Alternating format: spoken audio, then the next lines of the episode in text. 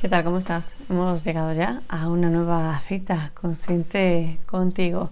Cada semana aquí nos reunimos pues para charlar un rato, para hacer una pequeña reflexión sobre algo que seguramente también te pase en tu día a día.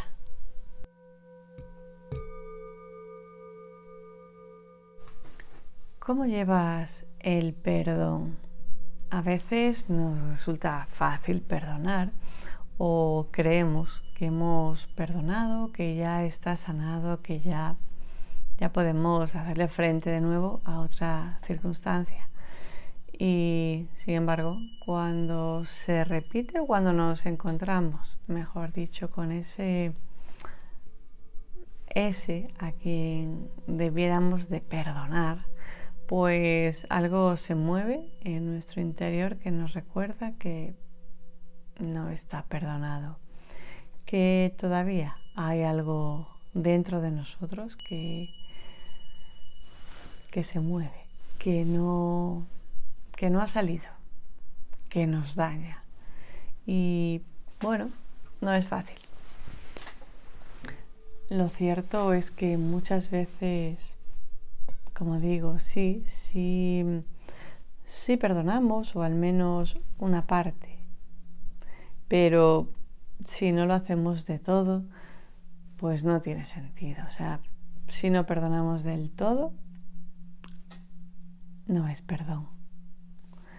Por más que queramos o que lo intentemos o que creamos que sí, que sí lo hemos hecho, que ya ya ha pasado.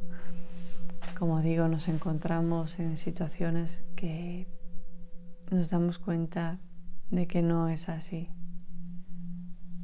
Hay, mm, hay personajes que nos despiertan ese dolor o eso que sea lo que sea que te, que te provoca, ¿no?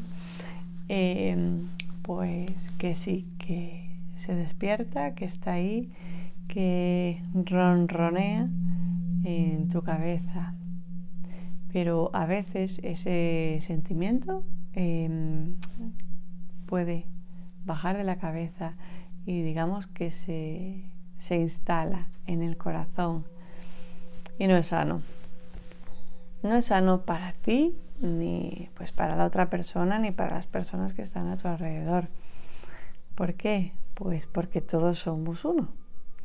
Y si no conseguimos perdonar a esa persona, esa situación o lo que sea, se va a repetir en más de una ocasión. No importa lo que esa persona sienta o piense hacia ti, pero tu sentimiento, tu pensamiento ha de ser pues sincero, primero contigo mismo, y ha de ser valiente para, saber, para ser consciente de si realmente has perdonado o no. ¿Por qué? Pues por como por lo que te digo, si no lo sanas se va a repetir. Y puede ser que sea con la misma persona, incluso que te la vuelvas a encontrar, mm, te va a mover internamente, te va a provocar ira, mm, más sufrimiento, más mal rollo te va a provocar muchísimas cosas de, las que no vas a estar para nada orgulloso y pues para nada a gusto contigo mismo. Por eso es importante que seas consciente de tus pensamientos, de tus sentimientos y que llegues a ese equilibrio entre tú y todo eso que ronda cercano a tu corazón.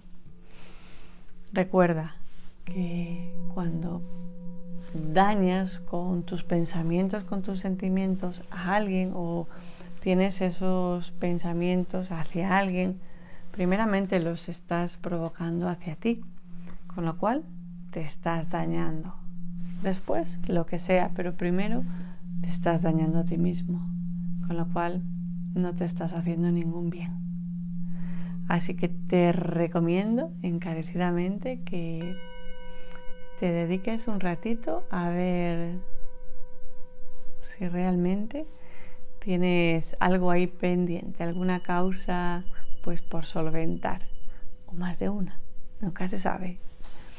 Ojalá, ojalá que te tomes tiempo para ello, que recapacites en qué pasa y que sinceramente te digas y veas o cotillees más allá si realmente merece la pena seguir en ese, en ese estado.